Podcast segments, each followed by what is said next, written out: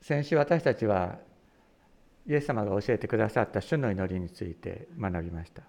そこで父よ皆が聖なるものとされますように御国が来ますようにと祈れ。最初のところですね。私たち学びましたけれども父よというのは私たちが自分が神の王子神の王女であることの告白であって神の王子神の王女としてこの地に使わされているんだということを私たち自身が告白する呼びかけであるということ。そして神の皆は本質的に聖なるものでありますからだから私たち私たちが神の聖をもっと今の状態よりももっと聖なるものにしてあげようというようなことはもちろんできない。そうではなくて神の聖がこの地に満ちるために私たちをお持ちくださいというそういう祈りであるということを、えー、共に学びました。で聖というのは他のものとは隔絶された比較の対象にならないその絶対的なものであるというのがもともとの意味なんですけれども今日これから学ぶ箇所はですねこの神の性を汚そうとする働きに対してイエス様がどうなさったかということをあの語る場所であります。この地上において神の皆が汚されている現実がありますね。もうあの聖書の十回の中に、あなたの神の皆を主の皆をみだりに唱えてはならないというところがありますけれどもそれはみだりに唱えるとはどういうことかというと他のものとの比較において神を語る。神の皆を語る。私たちが神の皆を口にする時それを他のこのものとの比較あるいはこの世のコンテクストの中でにそれを位置づける。という形で語る時にそれは皆の性が汚されたことになっているんだということであるわけですね。人の罪が神の皆の性を汚し悪霊が神の皆の性を汚しているという現実がこの世にあるそれに対して神の皆の性が確立されていくその働きの中に働きというかそういう存在として私たちが用いられていくことそれをイエス様は願ってら願ってくださっているということですね。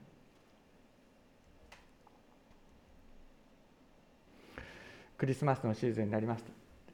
であのキリストの平和協会はですねクリスマスになってもずっと続けて読んでいる聖書の箇所を続けて学んでいくんですねクリスマスの時はクリスマスの聖書箇所ってあんまりやらないんです。あのクリスマス礼拝とかはしますけれども。であのですからアドベントになってもあのなんかアドベントっぽくないねみたいなそういうふうに思うかもしれませんがしかしいつもイエス様がこのこの地にやってこられたその目的そしてイエス様がこの地で成してくださっていることそのことを私たちいつも心に覚えてまあ言うならば毎週がクリスマスそういう思いであの礼拝を捧げています。イエス様の来臨の目的は神の皆の生を回復することだったんですね。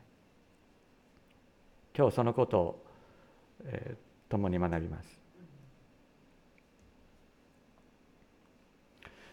聖霊聖霊によるイエス様の働きそのものを汚そうとする働きが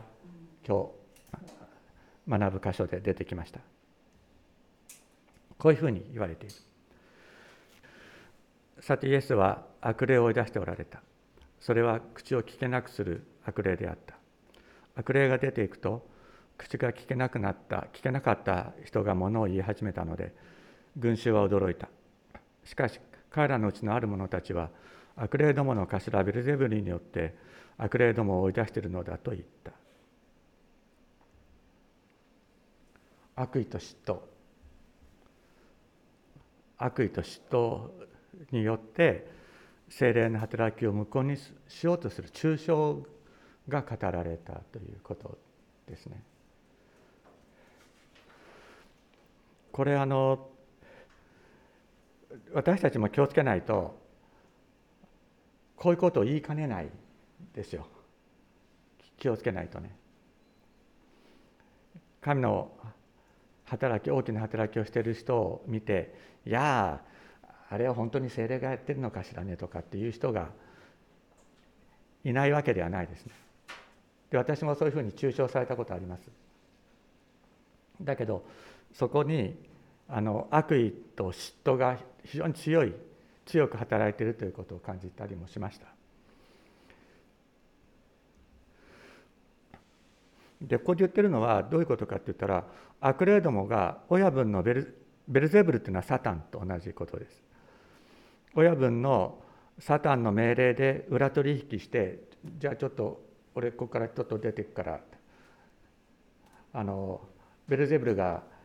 親分がちょっと出てけって言ってるからちょっと出ていくことにするわみたいな。そういうような悪霊が裏取引をしているからこういうことが起こるんだっていうふうに言ったというわけです。でそれに対してイエス様は彼らの心を見抜いて言われた。どんな国でも内輪もめしたらあれしたれ。家も内輪で争えば倒れる。あなた方があなあなた方は私がベルゼブルによって悪霊どもを追い出していると言いますがサタンが仲間割れしたのならどうしてサタンの口は国は立ち行くことができるでしょう？で次がね皮肉なんですよね。で私がもし私がベルゼブルによって悪霊どもを追い出しているとしたらあなた方の子らが悪霊どもを追い出しているのは誰によってなの？そういうわけであなた方の子らがあなた方を裁くものとなるでこれ読むと分かるように悪霊を追い出す働きっていうのはイエス様の専売特許じゃなかったんですよ。他の人たちもこういう他の人たちの中にもこういうことをする力がある人たちがいたっていうことです。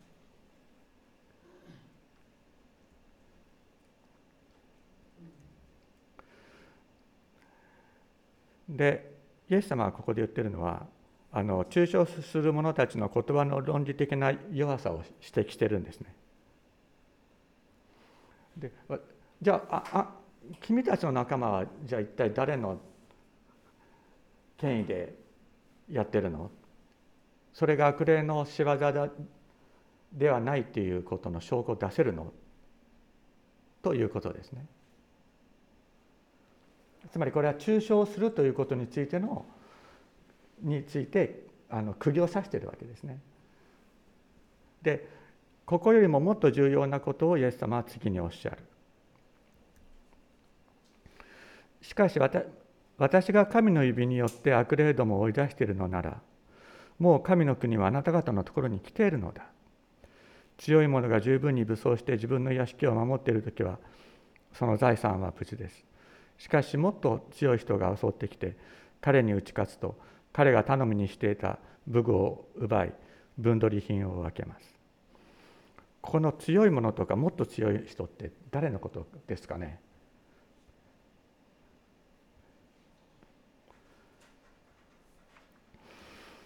この神の指というのは出エジプト記の8章19節に出てくる言葉なんですけれども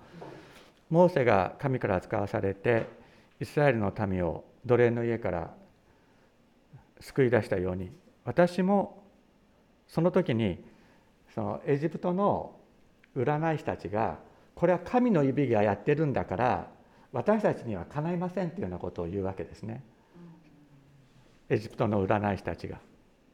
でそれと同じその時に使ったのが神の指という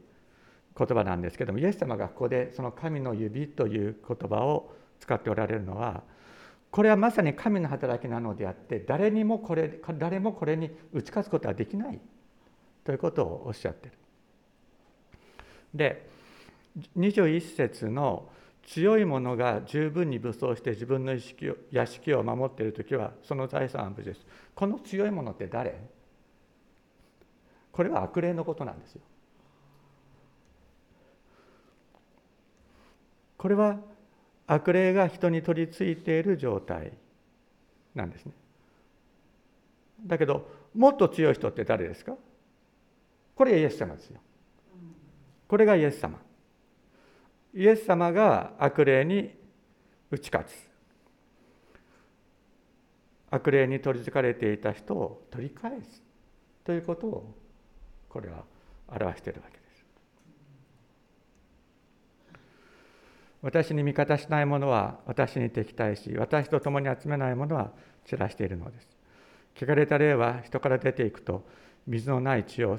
さまよって休み場を探します。でも見つからず出てきた自分の家に帰ろうと言います。帰ってみると家は掃除されてきちんと片付いています。それで出かけていって自分よりも悪い7つの他の霊を連れてきて入り込んでそこに住み着きます。そうなるとその人の最後の状態は初めよりも悪くなるのです。これイエス様が悪霊を追い出しておられた。っていうことですけれどもどうですか？それとどういうふうな関係があるんですかね？これね悪霊が単に裏取引して出ていっただけならばまた戻ってくることはできる。ですね。そしてさらに悪い状態を引き起こすこともあると言っ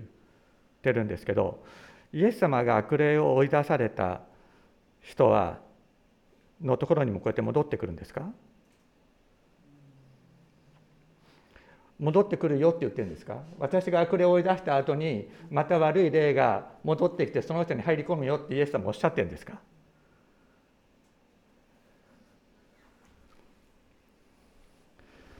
しかしイエス様が悪精霊によって追い出した悪霊は再び元の人のところに戻ることはないんです。なぜかここにここに書いてありますよね。汚れた霊は人から出ていくと水のない地をさまよって休み場を探します。でも見つからず出てきた自分の家に帰ろうと言います。帰ってみると家は掃除されていてきちんと片付いています。誰も住んでない状態なんですよ。出てっただけなんです。出ていっただけで誰もそこに入そこに住んでいなければそこにもう一度入ってくるというだけどイエス様が悪霊を追い出された人たちは空っぽになったんじゃないんですよイエス様の御霊がそこに住むようになったんですイエス様の御霊がそこに住むようになるから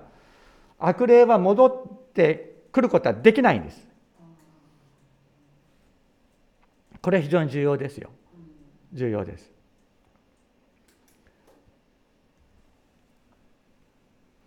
悪霊があ悪霊の居場所はなくなる。精霊がそこに住むようになるからです。イエス様はマルコの福音書の中でこのように言われている。イエスは軍、えー、ある男の子が、まあ、青年かもしれませんけれども口を聞けなくするし耳を聞こえなくする霊に取りつかれて苦しんでいるのを憐れんでそして悪霊を追い出されますけれどもその時に口を聞けなくし耳を聞こえなくする霊私がお前に命ずる。この子から出ていけ。二度とこの子に入るなって言ってイエス様はこの霊が再び戻ってくることを決してお許しにならなかったんですねそしてイエス様の弟子となったマグダラのマリアですけれどもこの人は7つの悪霊に苦し取りつかれて苦しんでいた。だけどこの人はイエス様から7つの悪霊を追い出していただいた後再び悪霊に苦しめられることはなかったんで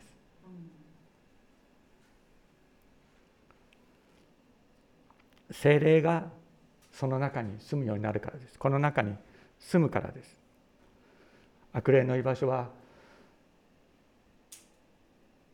イエス様を信じる者たちの中に居場所を持つことはできません。コリントビティの手紙第一。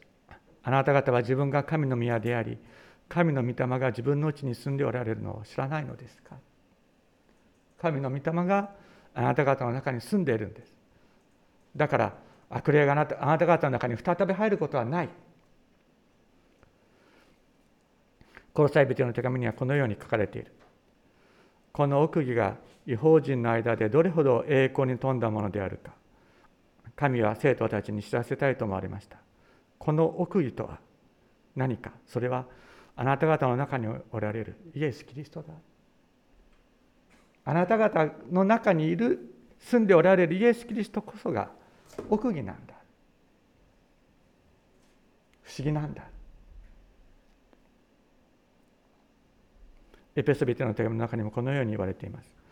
どうか道がその栄光の豊かさに従って内なる人に働く御霊により力を持ってあなた方を強めてくださいますように。この内なる人というのはあなた方の中に住んでおられる精霊です。いいですか？だからイエス様が悪霊を追い出してくださった後イエス様の御霊が私たちの中に住むようになるのであって再び悪霊が私たちの中に入り込むことはないんです。イエス様の精霊の権威はそれほど絶対であるのです。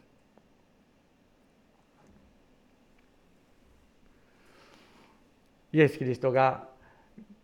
この地にやってこられた目的は神の皆を聖なるものとしてこの地に確立することで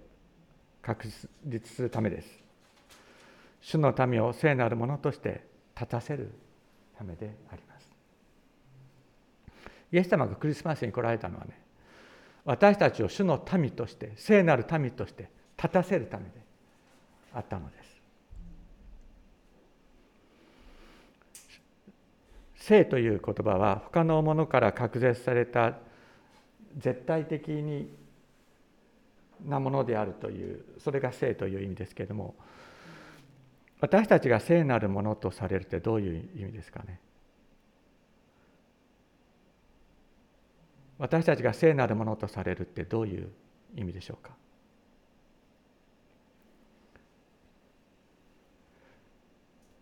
他のものから隔絶されたもの私たちの全てが神だけのものになるということです。ここからここまでね。ここからここからここまでは右半分は神様のものだけど左半分は自分のものとか。ではないんですよ。全てが神様のものとして用いられる。全てが神様のものとされる。これが聖なるものであります。だけど皆さんどうです？あの全部が神様のものって言われた時にちょっと困ることないですか？私はねあのあの私ねあこれ時々お話しするんですけど私私あの手の指のね爪がね扁平な形してるんですね。ここういうこうこういう形で。あの普通ねあの幅よりも長さの方が長いでしょ？だけど私はもうすごくこう高さが低いんですよ。親指の爪でねこれがねもう小さい時からこの親指の爪が大嫌いでこうやってねあの人にこうやって見えないようにこうやって握りしめてあの生活してた時があったんですね。ででもどんなに嫌いでもね切って捨てるだけにいかないんですよ。切って捨てるだけにいかないわけ。イエス様はそれも私のものだ私自身が捨ててしまいたいと思うような自分の醜いところ心の醜さ痛み悲しさそういうものもありますよね。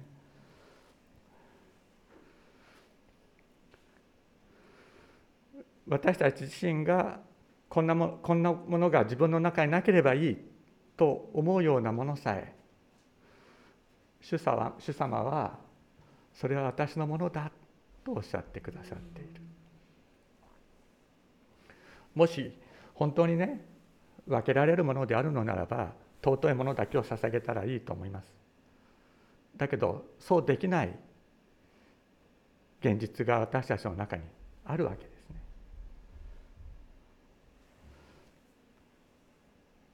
ああなたの清い心を捧げようって言われてどこからどこまで清いかどうか清いか それもわからないのが私たちの心ですよね。もちろんいろいろな悪い癖であるとか行いであるとかそういうのはから避け避けられるものについては避けていくべきだと思いますけれどもだけど自分の心についてそれをここからここまでは清くてここからここまでは汚いと言えないそういう私たちの現実を全て知った上でそれは私のものだと語ってくださる神様の御心声それを私たちは知る。それがまず大切だと思います。私たちを生とするのは私たちの決心や行為ではないんです。神様の選びと神様の方法によってそれは行われます。聖書の中で最初に聖なるものとされた人っていうのは誰かって言ったらこれはアロンなんですね。モーセの兄アロン最初に祭司とされた人です。でところがこのアロンっていう人はあの出エジプト記を見るとねあのモーセがモーセに率いられてイスラエルの民がエジプトを脱出してシナイ山のまでやってきた時にモーセが神様に呼ばれてシナイ山に登っていきますよね。40日40夜。でそうするとあの下に残った人たちがもうモーセがどこに行っちゃったか分かんないから、ね、自分たちで神を作って金の格子の偶像を作ってそれを拝もうという話になった時にそのアロンはね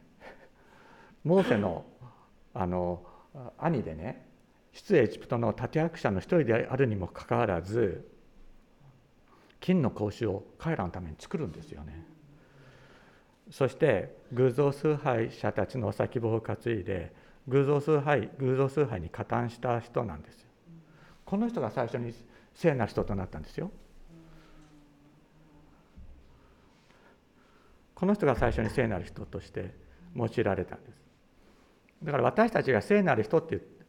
という言葉で思うイメージと全然違うんです聖書聖書は。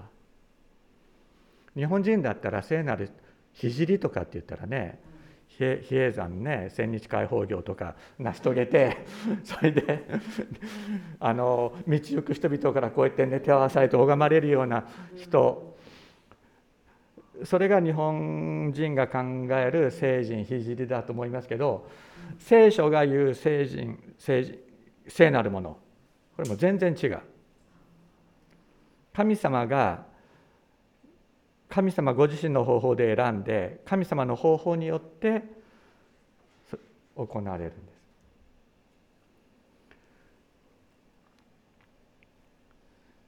レビキによると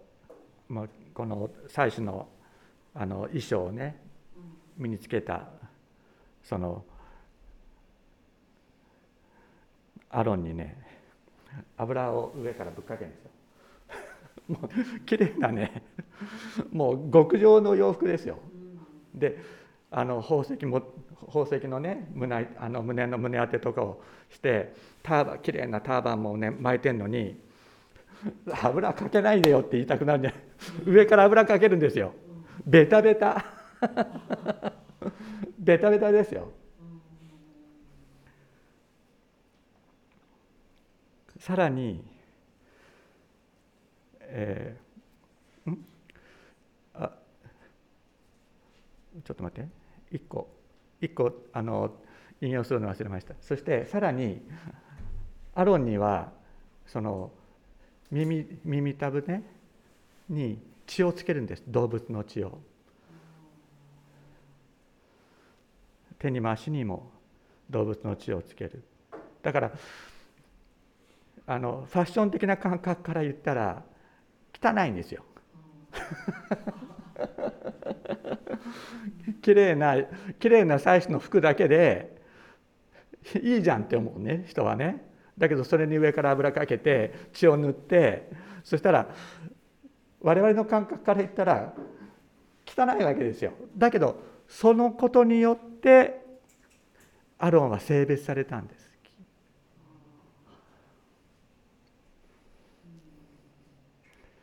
血に油は精霊を象徴します。そして血は命であります。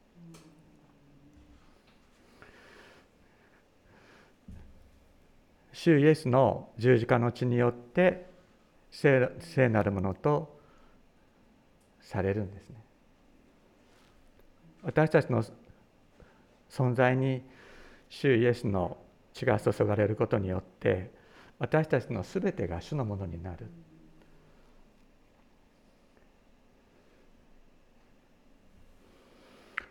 他のもののものではないんです。他のもののものではないんです。私のものでもない。他の人のものでもない。悪霊のものでもない。ただイエス様のものとなる。自分で捨ててしまいたいと思うこの弱さも。これがなかったらもっと幸せに生きられるにと生きられるのにと思うようなさまざまな弱さ。その弱さも病に苦しむ体も主のものだ。これを知るところから全てが始まるんですこれを知るところから全てが始まりますお祈りをしましょう。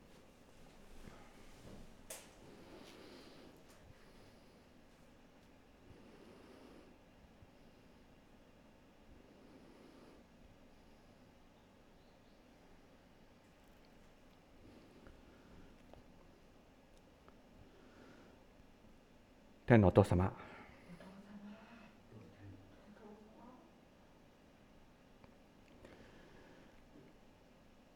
自分で捨ててしまいたかった自分の中の部分心の汚さ汚れまた病。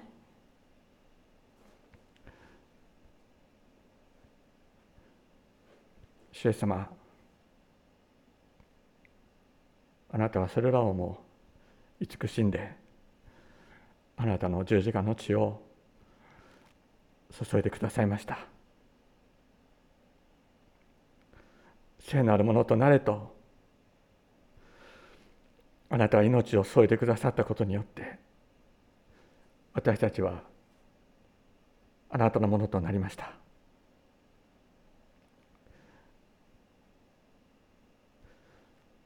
すべてがあなたのものとされたことを